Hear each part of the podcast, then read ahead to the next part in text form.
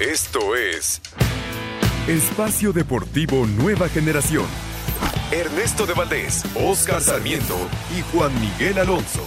Cada generación tiene su historia. Comenzamos.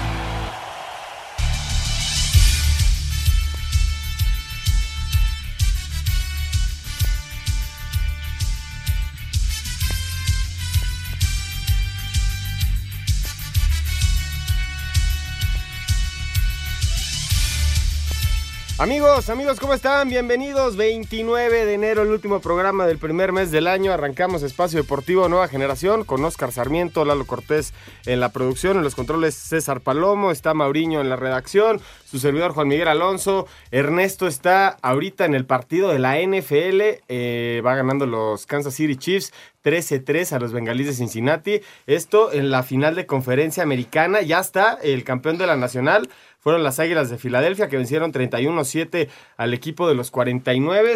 Ahorita también está arrancando el partido entre el Necaxa y el equipo del Pachuca, el último partido de esta jornada 4. Hay un partido pendiente que es el partido entre Cruz Azul y el equipo del Querétaro que se va a jugar hasta marzo. Y también estaremos hablando, por supuesto, de la goleada de las Águilas, en la primera victoria del torneo hasta la cuarta jornada. Invicto, invicto el América, le hace 6 a Mazatlán. Gabriel Caballero sale de- del equipo de Mazatlán después de esta goleada, varios 0-0. El día de hoy Toluca y León 0-0, Tijuana Puma 0-0, Tigres San Luis 0-0. También estaremos platicando acerca de eso, Oscar. Por supuesto, lo que pasó en el tenis, Novak Djokovic, campeón del abierto de Australia. En la rama femenil fue esta este, Zabalenka, que se lleva el título. Muchas preguntas le hicieron a Zabalenka porque ella es bielorrusa y se cansó de la parte política y dijo, ¿qué quieren que hagamos los deportistas sobre el tema de Rusia y Bielorrusia? También estaremos hablando de eso. Por supuesto, los campeones de la Liga Mexicana del Pacífico, los Cañeros, y por supuesto, los mexicanos en el extranjero, las ligas europeas. El día de hoy empató el Real Madrid. Y me parece que me estoy acabando la información. Te saludo con muchísimo gusto, mi querido Oscar Sarmiento. ¿Cómo estás, Oscar? Bienvenido. ¿Qué tal, mi estimado Juan? Este, pues bueno, dijiste todo. Buenas noches, que tenga buena semana. ¿Qué tal? Eh, un gusto, como siempre, saludarlos a la gente que hace el favor de escucharnos, a Lalita, a toda la gente que está atrás del vidrio haciendo el mayor esfuerzo para que esto salga bien. Lo, lo decías muy bien. eh, muchos empates en esa jornada, la jornada 4. Eh, el América por fin se destapa, eso es una realidad, se destapa, eh, contra un Mazatlán que, híjole, eh, dejó un saborcito malo de boca, ¿no? ¿Por qué? Pues porque eh, no tuvo respuesta con un hombre menos, eh, de milagro le meten seis porque el América falló un par de jugadas más claras de gol. El tema de, Tigres San Luis ya, ya, lo estaremos hablando con polémica. También el tema de Tijuana Pumas con polémica. Y bueno, el, el, el tema de lo que sucedió hoy en Toluca, ¿no? Con dos jugadores menos León, le saca el empate 0 por 0 eh, en la bombonera, que para mí es un resultado que más sabe a victoria para León por las circunstancias, que Toluca del intento no pasó. También, Oscar, eh, se anunciaron a media semana cambios en la selección mexicana y con eso vamos a arrancar. Venga. Tema selección mexicana, la reestructuración después del Mundial. Se anunció después del Mundial que iba a empezar a haber cambios, sobre todo en la estructura de la Dirección General de Selecciones. ¿Qué está pasando en la selección mexicana, Oscar? Llegó Ares de Parga. Ares de Parga que va a fungir como el intermediario entre este comité de dueños, que va a ser el Comité de Selecciones Nacionales, integrado por Chivas, con el dueño Vergara, América con Las Cárragas, Santos con Iralagorri, Necaxa con Tinajero y Tijuana con Hank que ellos van a ser los que se encarguen del nuevo proyecto. Uh -huh. La figura de John de Luisa como presidente entra en la parte operativa para realizar el contacto directo con la FIFA para llevar a cabo el Mundial del 2026 en nuestro país. Ares de Parga, el encargado del nuevo proyecto deportivo junto al Comité de Selecciones, que estará siendo el intermediario entre el comité y el director deportivo, que será Jaime Ordiales. Es correcto, lo, lo, lo, has explicado muy bien. Eh, na, nada más te, te, faltó un temita, se bajó uno del barco, ¿no? Y ese fue Pachuca, ¿Sí? eh, Jesús Martínez. Eh, incluso ya se dice, se especula, que ya se tenía hasta... Cerrado a Bielsa. Cerrado a, a Bielsa, ¿no? Que iba a ser un proyecto de cuatro años, desde el el, tema con, con, selección, el director técnico, al no aceptar, al bajarse del barco, pues ya no está. y, hoy se, se, también se rumora que, que hay ya una un partido doble, de, doble técnicos que es eh, Almeida. Almada. Almada, perdón. Almada, y Miguel Herrera. Y Miguel Herrera que actualmente se está decidiendo. Ya se entrevistaron a los dos técnicos. A los dos. A los dos técnicos. John de Luisa ya hizo esa entrevista. Parecía que la decisión iba a ser el día de mañana. Se va a extender. Se extiende un poquito más. Me imagino que una semana, dos semanas máximo, y ya podremos tener eh, a nuestro técnico. Se dice que puede hacer una mancuerna eh, Miguel con Ambriz. Eh, ahí se, se están especulando cosas. Vamos a ver qué pasa. También se dice del Jimmy Lozano que el interés de la federación es tener al Jimmy como auxiliar en un preparativo para que sea el técnico a futuro, ¿no? Esto obviamente después de el mérito que tuvo de la, de la medalla de bronce, ¿no? En los Juegos Olímpicos. Pero ahora se, se, dice que ya es el, primer auxiliar técnico eh, que, que, que, tendrá cualquier de las dos este, técnicos que están en esta baraja para ver quién, quién agarra la selección, quién se avienta este proyecto. Y lo más interesante, Juan, no sé si, si te dé gusto. A lo mí, en lo particular, sí me da mucho gusto que la selección mexicana vuelve a la Copa América. Sí, las buenas noticias de que el 2024 va a ser la Copa América en Estados Unidos. Seis de las mejores selecciones de CONCACAF van a participar, junto con diez de, de, la parte de CONMEBOL. Me parece que es un paso hacia adelante en la competencia, pero también quería mencionar, Oscar, que este comité de selecciones que se está, se está manejando, que con eso va a ser el proyecto, ya se había hecho, ¿eh? Se hizo en el 2010 con Justino Compean, lo conformaba Pumas con Víctor Mabub, estaba Miguel Ángel con el Atlante, eh, Vergara Papá con las Chivas, y me parece que era Antonio Leandro con Jaguares, era quien quienes hicieron este proyecto del, ahora sí que del 2010. Yo no sé, y quiero ser muy claro, yo creo que después de un fracaso siempre vienen nuevas propuestas, ¿no? Y, creo que existe el esfuerzo desde dentro de la selección eh, nacional, de la Federación Mexicana, la reestructura, pero creo que los proyectos ya deberían de ser de ocho y no de cuatro años, Oscar. No, totalmente de acuerdo. Eh, para que funcione, lo mencionas muy bien, lo dices. Eso sería un cambio. Y, drástico. El único técnico que tuvo la, la capacidad por resultados de hacer dos, dos, mundiales consecutivos, dos procesos de mundial consecutivos, había sido Miguel Herrera, que salió del mundial bien en resultados. Finalmente en la fase de grupos hicimos siete puntos, empatamos uno y ganamos dos partidos. Entonces, pasó lo de lo de Cristian, lo de el tema, el tema personal extracancha, sale Miguel Herrera, pero creo que puede ser un buen candidato Miguel para retomar la selección porque es de los pocos técnicos de la selección nacional que no salió por resultados, Oscar. No, no, no. Fue por, como tú lo mencionas, un tema extracancha. Eh, y yo realmente no es que hable bien de Miguel y que me guste por todo lo que hizo en su momento en América. No, no, no. Me parece que es un tipo eh, que te hace grupo trabaja bien. Eh, conoce al futbolista mexicano. Conoce el fútbol mexicano, lo ha dirigido, ha estado en grandes equipos como Tigres, como América y su paso por el Atlante y Tijuana. Tijuana, campeón. Sí. Entonces, eh, me parece y me llama la atención que Miguel Herrera eh, creo que tiene un paso adelante. Y del otro lado, Almada, ¿no? Que también ha demostrado hacerse con jóvenes mexicanos campeón de México pues ahí lo tienes hoy en Pachuca, el, técnico campeón del fútbol mexicano. Eh, el torneo pasado llegó también a la final. Sí. Con Santos llegó a la final. La perdió con Cruz Azul. Con Cruz Azul cuando se, rompe la, esta la malaria. sequía eh, cementera, pero es un tipo que ha estado, eh, siempre sus, equipos son competitivos, bien conformados y no tienen temas extra cancha. y me parece que eso es lo más importante, que, que el técnico que se llegue a elegir sepa trabajar y conozca bien el fútbol mexicano. Sí, que, que el proyecto y los intereses de la liga estén todos en cauce hacia el beneficio de la selección mexicana, creo que es fundamental. Y por favor, no vayamos otra vez a empezar en una semana, dos semanas, cuando se dé Este sí va a poder otra vela. Este le va a dar otra chance a Chicharito. Por favor. Pues ya veremos el proceso. Paso a paso. vamos paso a pasito.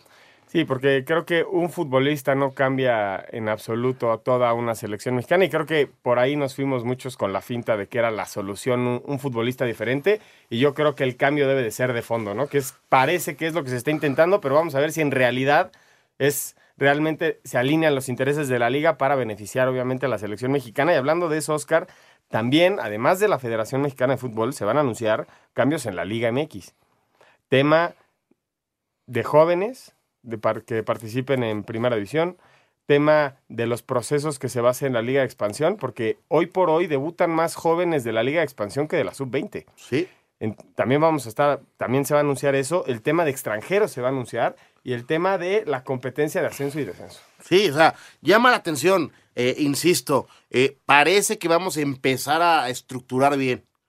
Que sí tiene que ver su proceso, por supuesto que sí. Pero vamos a creer en el trabajo de, de John de Luisa, de Arreola, eh, de esta nueva gente que, se está sumando a, las filas de la federación para el bien del fútbol mexicano. Es importante también ponerlo en la mesa. Eh, el partidos oficiales van a ser nada más de la Copa Oro, eh, la Copa América y, hasta el Mundial, ¿eh? Sí, porque ya no tenemos No tenemos mal, no tenemos campeonatos subs. No, eliminatoria eliminatorias. No, eh, eh, olímpicos no tenemos. En París, no. Entonces, es un tema complicado. Vamos a tener que voltear a ver al otro continente la gente que está jugando y cómo está trabajando. Yo te la pongo así. Eh, ¿Por qué hoy Estados Unidos tiene en esta llamada que hizo para unos partidos amistosos? Porque hay más de nueve jugadores eh, naturalizados. ¿Y por qué nosotros no tantos? Yo te pregunto, el hijo de Abreu nació en México, está jugando en Uruguay. Uruguay le dijo, no, no me interesa. ¿Por qué no lo vamos a ver? Si tiene, si tiene el pase mexicano. Estilo lo que hizo Marruecos. Con claro, vamos a empezar a ver, oye, ¿cuántos extranjeros no han tenido hijos mexicanos? Sí, muchos. Bastante, ¿no? El Chaquito Jiménez, el ejemplo de uno, ¿no? Claro, claro ejemplo. Entonces, si empezamos a voltear y hacemos un scouting y nos metemos en un trabajo serio, a lo mejor podemos ganar. Te digo yo, ¿cómo, lo veo, Oscar? El porcentaje de futbolistas europeos en las selecciones campeonas del mundo es el 90% de la plantilla. ¿Sí? Hoy por hoy, Brasil tiene 1.700 futbolistas en Europa. Argentina tiene 700. Uruguay tiene 250. Estados Unidos está llegando a los 200. México tiene 38 futbolistas. Yo creo que nos tenemos que enfocar en mantener en la alta competencia, en la máxima competencia a los futbolistas mexicanos, que se dejen de comprar entre del América a Tigres, de Tigres a Monterrey, de Monterrey a Chivas, porque el valor del, del futbolista se hincha muchísimo y compras un futbolista que vale uno o dos millones para el mercado europeo, lo compras en ocho y después lo intentas vender a Europa en 16, no se van a ir. Eh, no se van a ir, le pasó a Pizarro. Claro, mira. Luis Chávez dijo que no porque le iba a pasar exactamente eso. Yo creo que ese es el, ese es el enfoque que se tiene que tener la liga. No, bueno, estás hablando de un problema y también hay que, hay que tocarlo. El, tema eh, económico, hay veces que ya... Se paga mejor aquí que en Europa. Claro. Hoy, hoy el, el, caso que, que, tendremos, este, muy visto. Diego Laines. Sí. Ya regresó. Se fue prematuro. Se fue muy prematuro. Sí, pero en el momento que te ofrecen los. ¿Por cuánto se fue? 14 o 12 por ahí. Cuando te ofrecen eso a los 18 años para un club. Está bien dejarlo ir a Europa, eso es lo que se debe de hacer. Sí, pero le habían dicho. Ah, la competencia ya no le alcanzó. No, pero le habían dicho, vamos, ya estás a punto, sí agarra un año. ¿Hacemos una pausa? Venga. Hacemos una pausa y regresamos. Estás en Espacio Deportivo Nueva Generación. Regresando, hablamos de la goleada del América 6 por 0 a Mazatlán. Ningún jugador es tan bueno como todos juntos. Espacio Deportivo Nueva Generación. Un tuit deportivo Arroba TBC Deportes, Eagles al Super Bowl. Los Philadelphia Eagles arrasaron con los 49ers al vencer los 31-7 y se coronan campeones de la Conferencia Nacional y avanzan al Super Bowl.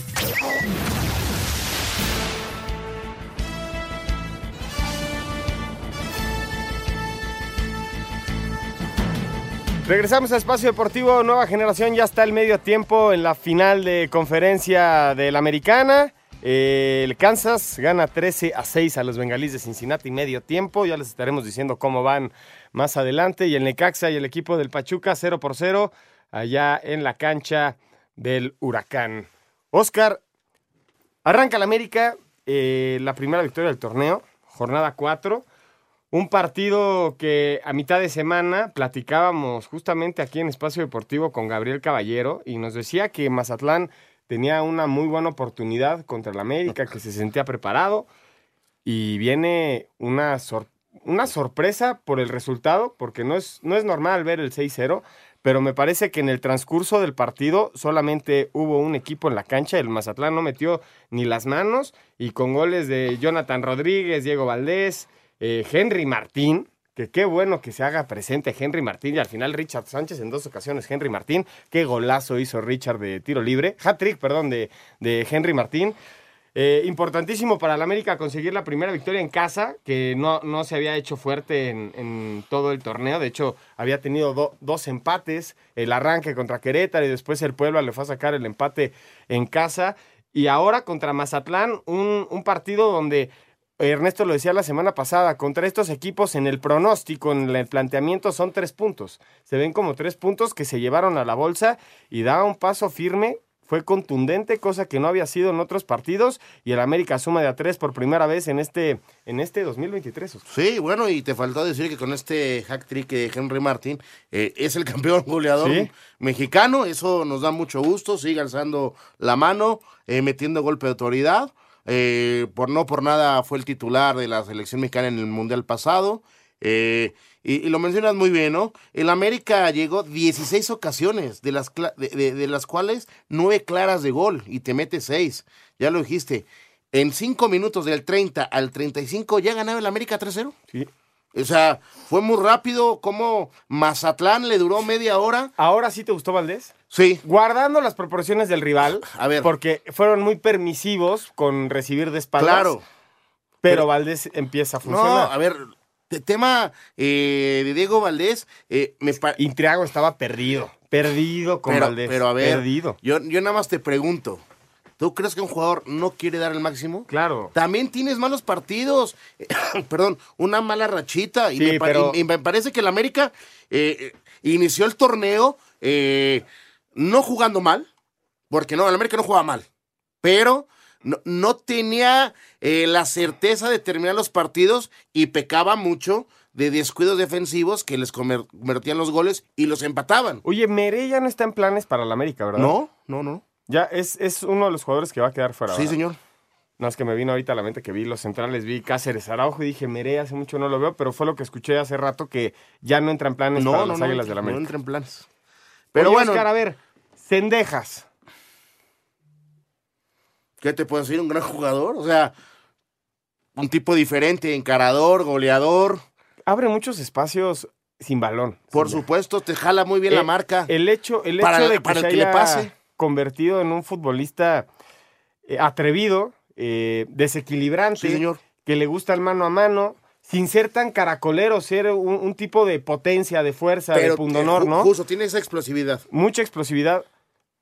Creo que el, beneficio que tiene Sendejas de repente por la banda derecha le abrió muchos espacios a Valdés para poder servir a Henry. Es correcto, se votaba muy bien y quedaba solo Diego este Valdés para, como tú mencionas, filtrar esos balones a las espaldas de los centrales de, Mazatlán. Y bueno, ahí, lo tienes el, hack trick.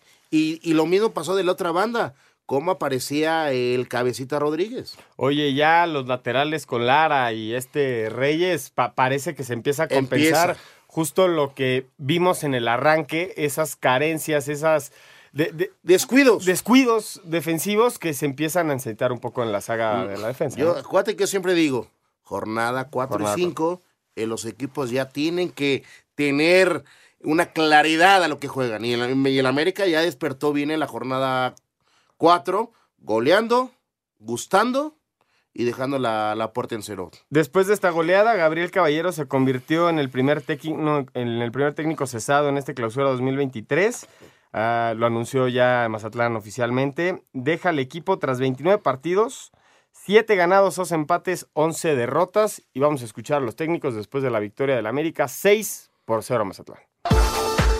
Con un par de días para el cierre del mercado, el técnico del América, Fernando Ortiz, no le quiere mover y cierra la puerta a otros refuerzos. Estoy conforme con la plantilla que tengo, lo he dicho siempre y lo vuelvo a reiterar. Las decisiones que después tomen fuera del cierre del libro de pase serán tomadas por la directiva, pero yo estoy feliz y contento con la plantilla que tengo. Sin embargo, las salidas todavía se podrían dar, como Federico Viñas, quien se dice podría emigrar a Europa. Sin embargo, Henry Martin reconoció que si se da esta baja, no debería afectarle al equipo. No lo sé, amigo, pero creo que hoy se demuestra que cualquiera puede meter gol y se demuestra que no se necesita un solo jugador para anotar.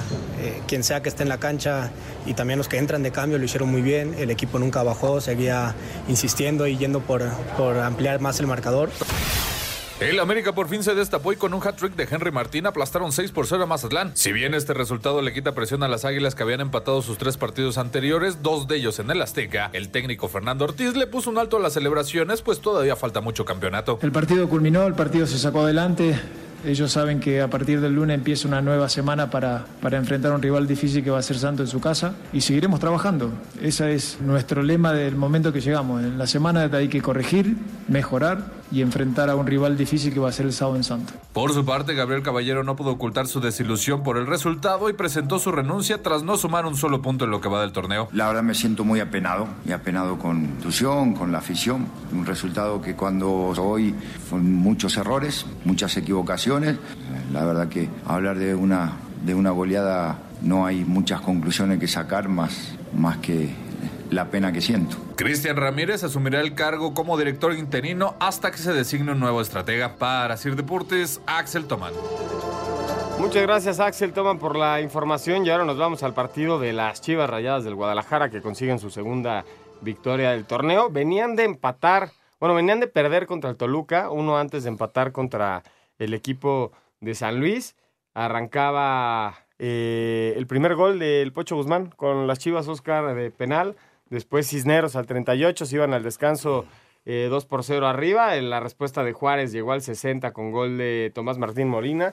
Y estas Chivas que la semana pasada no convencían mucho, sacan un resultado de visitante. Hasta el momento llevan tres partidos de visitante y son dos victorias, un empate. Sí, por supuesto. Ya de llamar la atención, ¿no? El gran trabajo de Alvarado, de eh, Pochito Guzmán, eh, lo de Beltrán, lo de González en la media cancha, lo de Cisneros por fuera.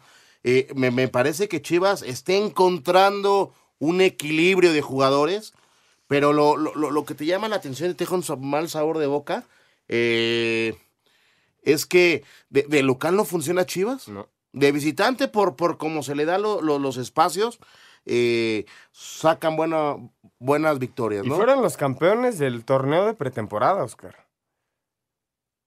Le ganaron a Cruz Azul la final. La Copa va por México. Fue, no fue Cruz No, Chivas le ganó a Cruz Azul. La final. Ok. Entonces, venían, venían presentando cosas interesantes y parece que el. Parece, por, por ejemplo, la decisión arriba que, que, no van a tomar en cuenta a, a Santiago Ormeño, entra Cisneros, hace gol esperando a que el JJ Macías se recupere.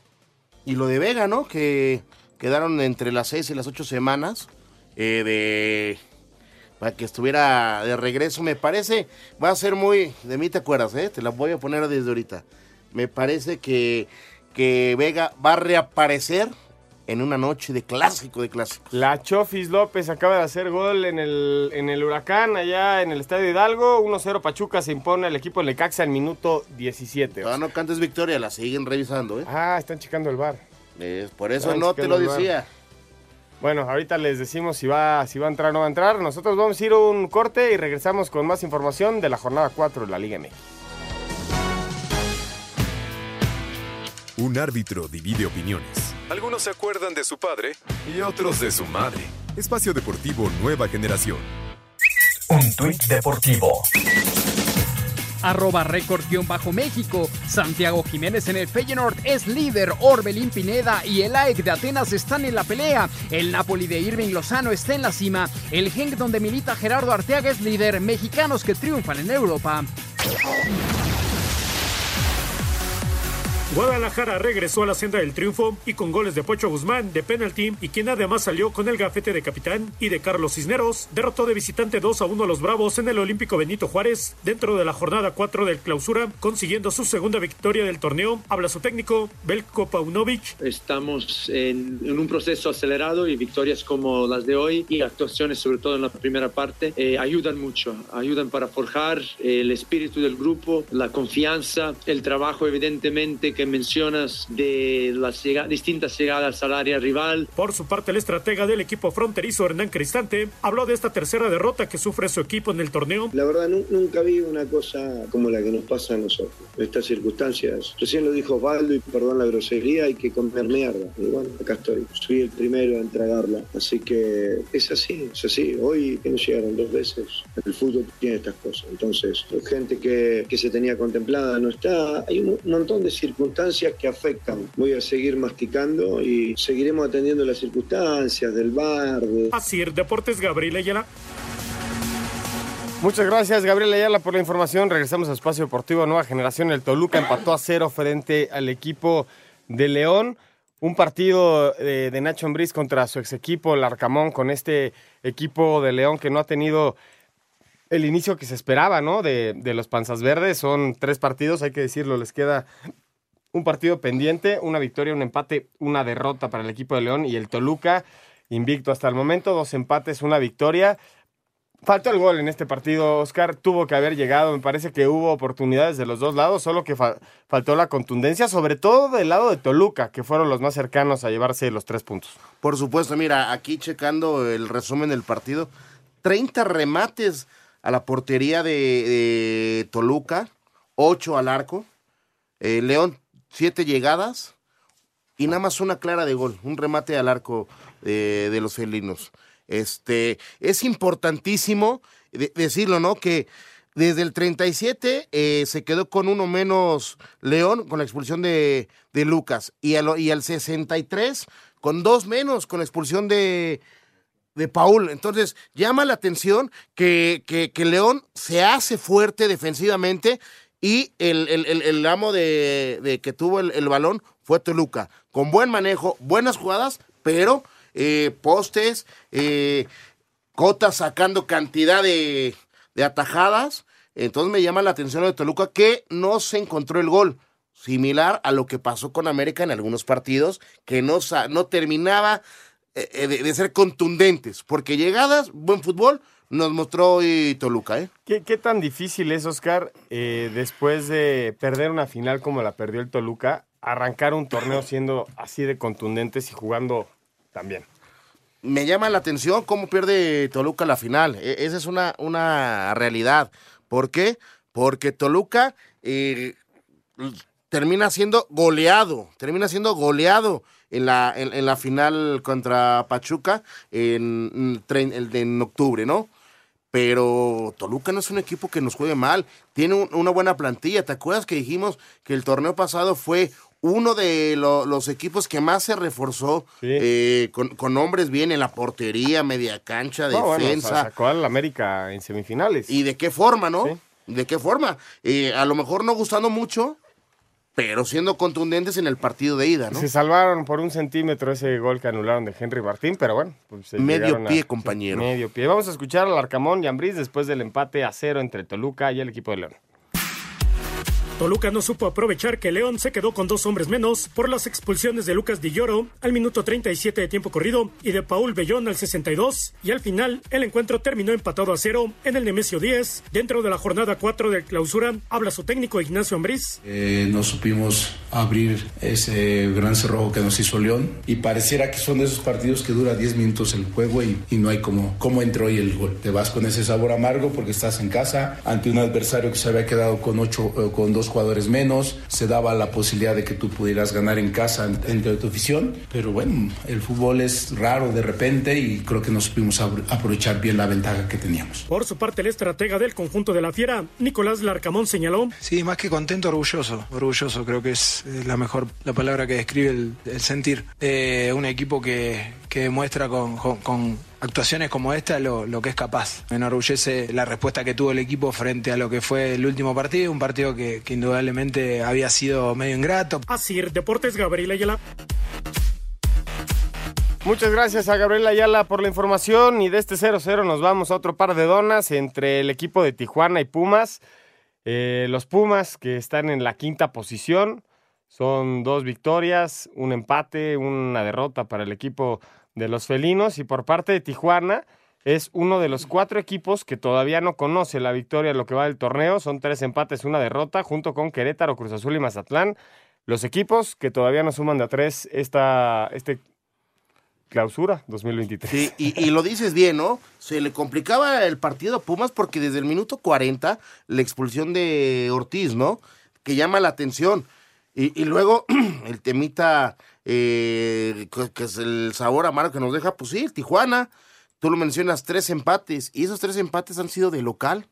Sí. No gana de local, y de, visita, y de visitante, pues es un equipo que, que termina perdiendo. No gusta, o sea, e, e, es un equipo eh, opuesto. De local nos, nos da una, una cara, una versión, y de visitante, una noche trágica, ¿no? Lo, lo, que ha hecho Tijuana en este torneo. Esperemos que ya reaccione Tijuana y empiece a ganar de local, porque ha sacado puntos con equipos interesantes. Cruz Azul, Tigres y ahora Pumas, de local. O sea, son tres equipos que realmente sí te, sí, sí, sí, te meten, ¿no? Y también hay que decirlo, también el, el trabajo del técnico de Pumas Rafa Puente. Rafa Puente Jr., eh, qué bien lo está haciendo. Le está dando eh, un tema importante de estabilidad defensiva, ofensiva a, este Pumas, ¿no? Y de llamar la atención, un penal, desde mi perspectiva, claro, que tenía que haber sancionado ya casi al final del partido, en el, agregado, Pumas. a favor de Pumas. Sí, tota-, totalmente de acuerdo. Oscar, hacemos un paréntesis en el fútbol. Tenemos a Ernesto de Valdés que está presente en el partido de los Chiefs contra los Bengalíes de Cincinnati. Ernesto, adelante con el reporte, por favor. ¿Qué tal Juan Oscarito? Los saludo con muchísimo gusto desde Kansas City. Ahora nos tocó andar por acá, chambeando en la final de la conferencia americana, los Chiefs enfrentando a los Bengals en un partido que ha sido raro que ha sido de pocos puntos. Creo que el frío ha afectado de más. Estamos ahora a 10 grados bajo cero y por supuesto que eso pues ha mermado un poco las ofensivas, ¿no? Teniendo a Mahomes y teniendo a Joe Burrow enfrentándose, se hubiera esperado que fuera un partido de muchos más puntos. De hecho, la línea de apuesta de altas y bajas estaba en 48 pero hasta el momento eh, pues las ofensivas no han podido hacer mucho. Va a ser muy interesante en esta segunda mitad lo que puedan hacer las defensivas, si son capaces de seguir frenando a, a dos de las ofensivas más poderosas de toda la NFL. Eh, hasta este momento Evan McPherson por parte de Cincinnati y Harrison Butker por parte de Kansas City han sido las grandes estrellas conectando goles de campo. Pero sigue todo eh, muy parejo para esta segunda mitad que va a ser electrizante y que va a traer, traer muchísimas emociones y ojalá, ojalá que también muchos puntos para eh, la afición que está viendo y siguiendo este partido, la final de la conferencia americana. Del otro lado, Filadelfia ya está en el Super Bowl, derrotó 31-7 a los 49ers. San Francisco que sufrió la lesión de Brock Purdy muy temprano en el partido y eh, que ya no pudo eh, recuperarse de, los golpes que Filadelfia dio al principio del encuentro. Jordan Hurts y compañía es un equipo sumamente sólido y sin lugar a dudas que será uno de los grandes eh, favoritos, si no es que el más, para llevarse el título del Super Bowl. Les mando un fuerte abrazo, por acá continuamos y nos vemos el próximo domingo por allá. Muchísimas gracias Ernesto de Valdés. Al momento en el tercer cuarto, faltando 9 con 54 segundos, los Chiefs y los Bengalíes de Cincinnati empatan a 13 en la final del Americana. Ahora sí, regresamos a platicar acerca de Pumas que estábamos hablando. Oscar se les fue un penal ahí al final. Y yo te quería preguntar, ¿buen resultado empatar contra Tijuana como visitante jugando casi 60 minutos? Agregar 9 minutos, Juan. Por eso, por eso digo los 60. Ajá. ¿Es buen resultado para Pumas? Gran, yo creo que sí. gran resultado, porque pues uno menos. Bueno, no gran. No, bueno. No gran. Gran resultado porque, Porque sigue a Pumas se sumando. le- como va, como había sido el único de los cuatro grandes que había tenido un buen arranque y dentro de, de este, esta nueva organización de Pumas con un nuevo técnico contra Tijuana que no ha ganado de local, en el papel tenía que ganar Pumas. Pues sí. Como se dio el contexto, me parece un buen resultado porque te expulsan uno al 40. A ver. Pero tuvo que haber ganado Pumas, ¿eh?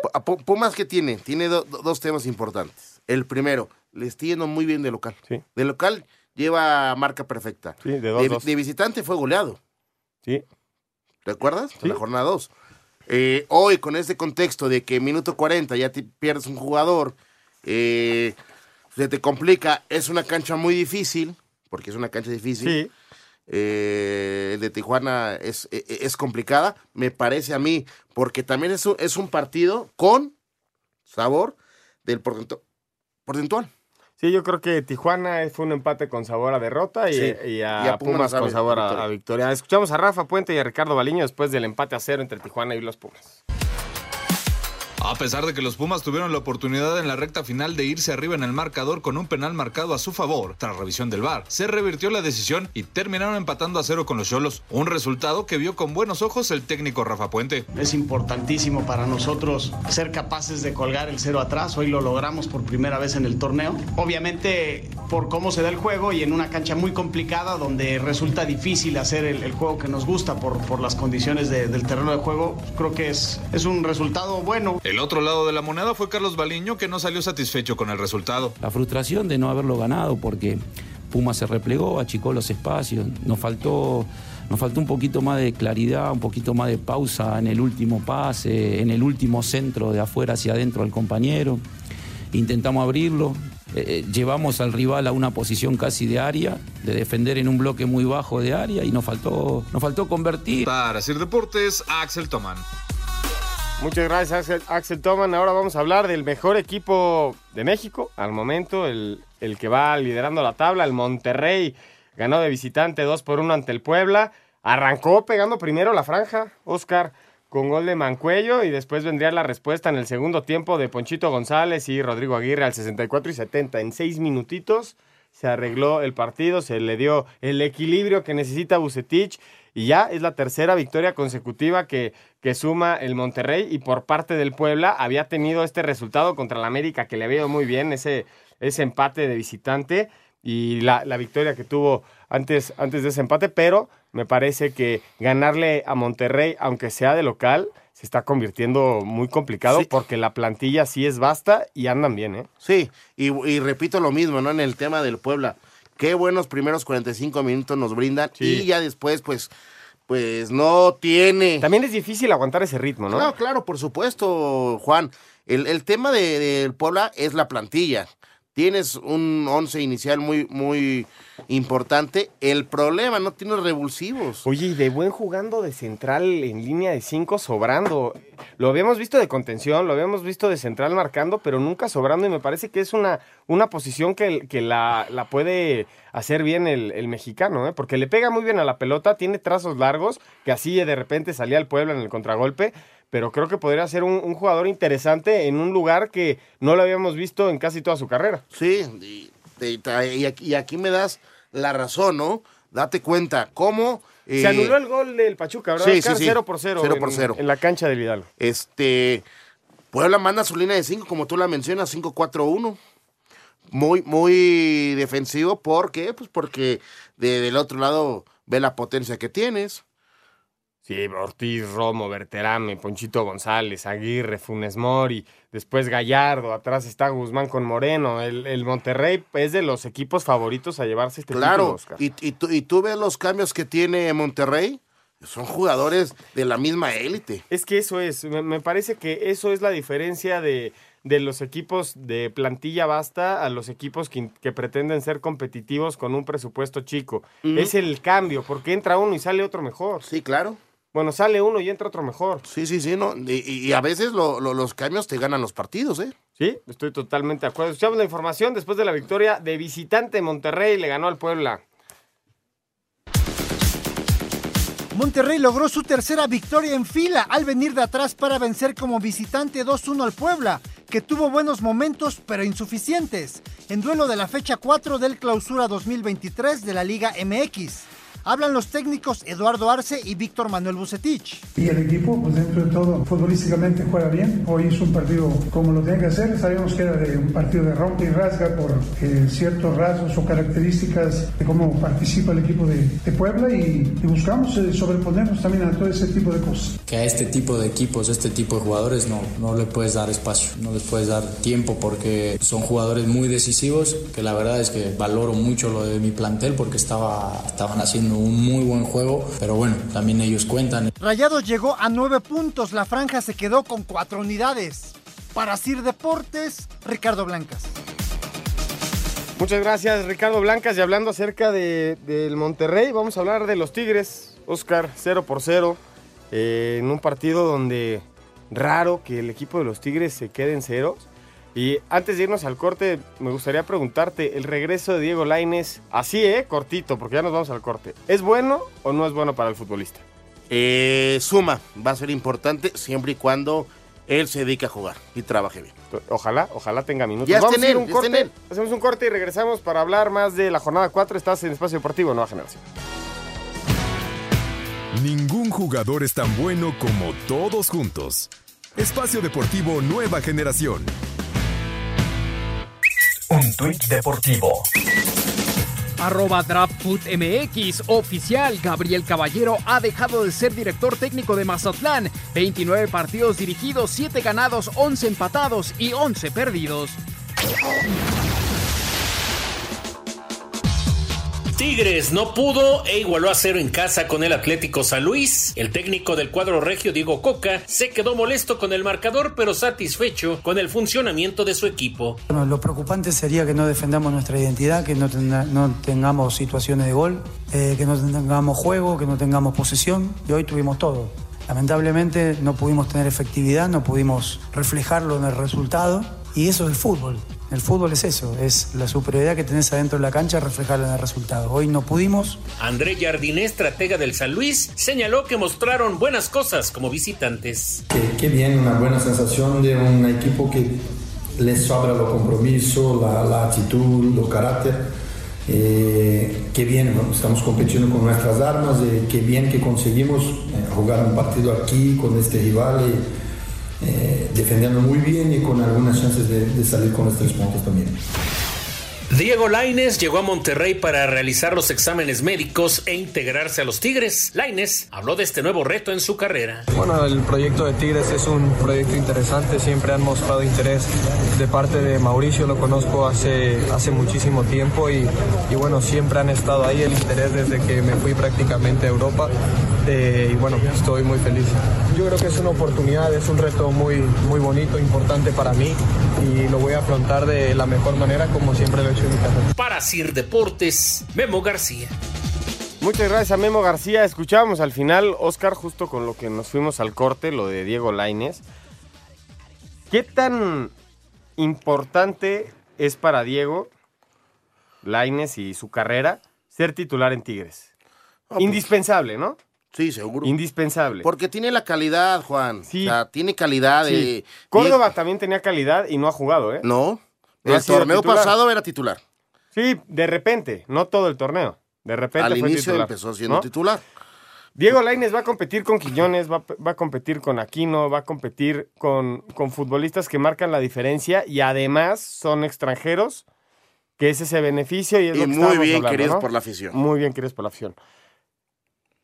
¿Qué tan difícil va a ser para Lainez ser titular y poder sumar los minutos que no sumaba en Europa? Porque si no jugaba en Europa y regresas a Tigres a no jugar, Yo lo veo a ver, si, si, si Diego se, se mete físicamente, eh, hace el clic bien rápido, puede terminar jugando. Pero mi, mi, mi tema es aquí, como tú mencionas, con los que va a competir, es gente que ya eh, tiene bien identificado Eh, hoy Y más con la llegada ahora de Nico Ibáñez, que va a ser el referente arriba, Guiñaco un poquito atrás, eh, Quiñones por un lado, puede ser Aquino por el otro. Raimundo Fulgencio también está por ahí, que marca diferencia adelante. Oye, yo te pregunto, yo nada más quiero saber qué va a pasar ahora que se haga la junta de dueños, que digan que el próximo torneo se va a recortar uno o dos extranjeros. Con esas plantillas, ¿eh? Ojalá. Ojalá. Pero a ver, ¿a quién sacrifica Ojalá. de Tigres? Y de América. Y de Monterrey. Y de Monterrey. Y de todos los equipos. Menos de Chivas, que es el único que no está metido en ese problema, ¿no? ¿Eh? Es el único. ¿Qué te parece? Eh, Oscar, tenemos información de lo que pasó con los mexicanos en el extranjero. Buenas noticias para Olín Pineda, que hace gol al 89. También Santi Jiménez se hace Hace gol. presente en el marcador. Qué importante ha sido Santi Jiménez para el Feyenoord. Es de los mejores revulsivos de la liga, Oscar. Sí, a ver, gol de la Chofis. Ahora sí creo que ya. Este sí es bueno. El, el tercero es el vencido, ¿no? Eh, híjole, muy importante que, esta, que estos jugadores eh, pues estén haciendo goles, estén jugando, tengan ritmo, por el bien, como lo que iniciamos hablando, Juan. Es importante el jugador mexicano que esté jugando en Europa o en el continente donde tú me digas, tenga minutos y que termine haciendo Buenas noticias porque Memo Ochoa tuvo victoria con el Salernitana. Lo escuchamos.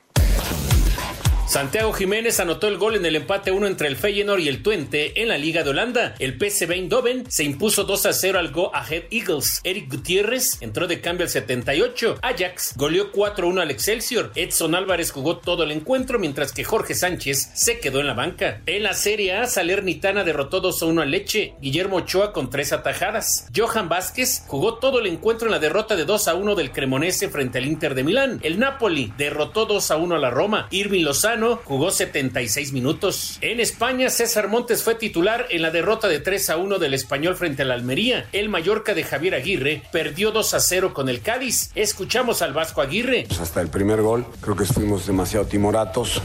Ellos entraron por la necesidad y por lo que se había hablado durante la semana y tal, entraron con demasiada intensidad y luego lo que nos mató fue la jugada del bar. ¿no? Eso fue los terminó de, liquidar. No, no tuvimos arresto, lo intentamos en la segunda parte, cambiamos dibujo, cambiamos jugadores, pero no fue posible.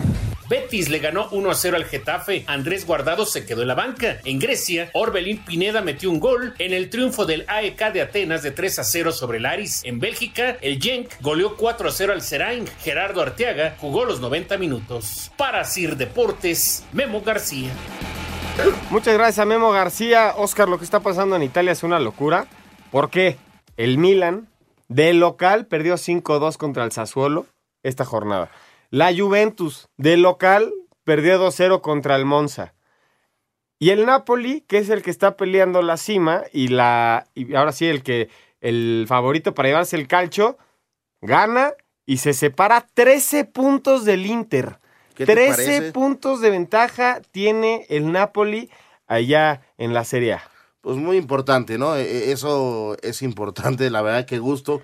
Porque, y que tengamos ese temita de tropiezos de esas grandes equipos y que el Napoli hoy nos dé este buen sabor de boca, ¿no? Y otro equipo que también está tomando ventaja en la liga es el Barcelona, que aprovechó esa agónica victoria contra el Girona, porque casi los empatan al final. Y el tropiezo del Real Madrid en dos, en dos jornadas consecutivas, en esta ocasión el empate contra la Real Sociedad. El Barcelona ocupa la primera posición de la Liga Española con 47 puntos, a 5 puntos del Barcelona, ya son 5, Oscar, 42 tiene el Real Madrid en segundo lugar. Vamos a ver cómo le va al Barça la siguiente semana contra el Betis, ¿eh? Y también eh, hoy se jugó la FA Cup y la sorpresa, el resultado que más llamó la atención de absolutamente todos, obviamente la victoria del Manchester United, pero el Brighton, el Brighton le pegó 2-1 al equipo de Liverpool y lo ganaron sobre la hora, al minuto 92 entró el descuento y el, y el Liverpool en noveno o octavo en la Premier League y fuera de la FA Cup. Vamos a escuchar la información del fútbol internacional. El Barcelona de visitante derrotó un gol a cero al Girona dentro de la jornada 19 de la Liga de España y se mantiene de líder y ya le saca cinco puntos al Real Madrid, que es segundo y que empató a cero ante la Real Sociedad, ambos equipos con un partido menos. En la Bundesliga el Bayern Múnich y el Eintracht Frankfurt igualaron a uno dentro de la jornada 18. Sin embargo, el Bayern se mantiene de líder. Unión Berlín ya está un punto abajo al vencer 2 a 0 al Hertha. En la Eredivisie el Feyenoord se mantiene en la cima a pesar de haber empatado a uno con el Twente con gol de Santiago Jiménez, mientras que la AZ igualó a 5 ante el Utrecht y se mantiene dos puntos abajo. El Paris Saint-Germain empató a 1 ante el Stade de Reims dentro de la jornada 20 de la Liga de Francia. Sin embargo, se mantiene en la cima a 3 puntos de Lens, que es segundo y que empató a 1 ante el Troyes. El Nápoles es más líder que nunca en la Serie de Italia al derrotar 2 a 1 a la Roma dentro de la jornada 20. La Premier League no tuvo actividad este fin de semana, ya que se jugaron los 16 de final de la FA Cup, donde el Brighton dio la sorpresa al eliminar a Liverpool dos goles a uno. Manchester City superó un gol a cero al Arsenal. Así, Deportes Gabriel Ayala. Muchas gracias, Gabriel Ayala. Al momento, 19 a 13 van ganando Kansas City y escuchamos la información de la NFL. Las Águilas de Filadelfia estarán de regreso en un Super Bowl después de cinco años, luego de apalear a los 49 de San Francisco 31 a 7 para ganar el título de la Conferencia Nacional. Jalen Hurts lanzó para 121 yardas y anotó un touchdown. El corredor de Filadelfia, Miles Sanders, con dos anotaciones por tierra, además de 42 yardas. San Francisco sufrió la baja muy temprano en el juego de su coreback Brock Purdy por una lesión en el codo derecho y después la del suplente Josh Johnson, quien salió por los protocolos de conmoción cerebral. Escuchamos al coach de Filadelfia, Nick Siriani.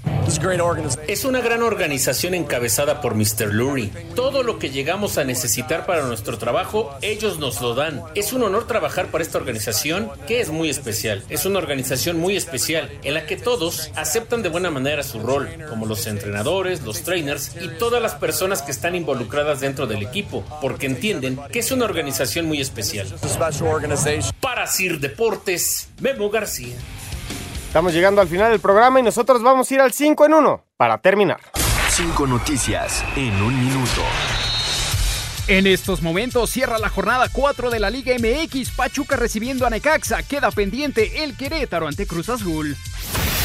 Gabriel Caballero se convirtió este domingo en el primer técnico cesado del Clausura 2023. Caballero deja al Mazatlán tras 29 partidos dirigidos, 7 ganados, 11 empates y 11 derrotas. Diego Lainez llegó a Nuevo León para sumarse como refuerzo de Tigres que representa su regreso al fútbol mexicano. Las Águilas de Filadelfia son el primer equipo instalado en el Super Bowl del 12 de febrero tras paliza de 31-7 a San Francisco. Novak Djokovic suma un gran slam más a su carrera luego de levantar el abierto de Australia ante el griego Stefanos Tsitsipas. Muchas gracias, Mauriño, por el 5 en 1 y retomo lo que estaba terminando de decir en el 5 en 1. Novak Djokovic 6-3, 7-6, 7-6 a Estefanos Tsitsipas, 22 Grand Slams para el serbio. Y Zabalenka 4-6, 6-3, 6-4 a Rybakina. Otro resultado este fin de semana fueron que los cañeros de los Mochis se coronaron tras una sequía de 20 años y representarán a México en la Serie del Caribe. En seis juegos los llevaron 4-2 las series a Guasave. Oscar. Nos vamos. ¿Qué tenemos la próxima semana? Jornada 5, ¿no? De jornada 5. América contra Santos va a estar bueno. Santos América, perdón. Nos vemos. Buena semana, mi estimado. muchísimas gracias. Qué corto estuvo tu despedida, Oscar. Los esperamos la próxima semana con toda la información deportiva. Les recuerdo, al momento, Kansas City 20, los bengalíes de Cincinnati 13 en el tercer cuarto, faltan 4 minutos. Los esperamos la próxima semana. Muchísimas gracias por acompañarnos aquí en Espacio Deportivo Nueva Generación. Buenas noches. Fútbol, béisbol, americano, atletismo, todos tienen un final. Termina Espacio Deportivo Nueva Generación. Ernesto de Valdés, Oscar Sarmiento y Juan Miguel Alonso. Cada domingo de 7 a 8 de la noche por 88.9 Noticias. Información que sirve. Tráfico y clima cada 15 minutos.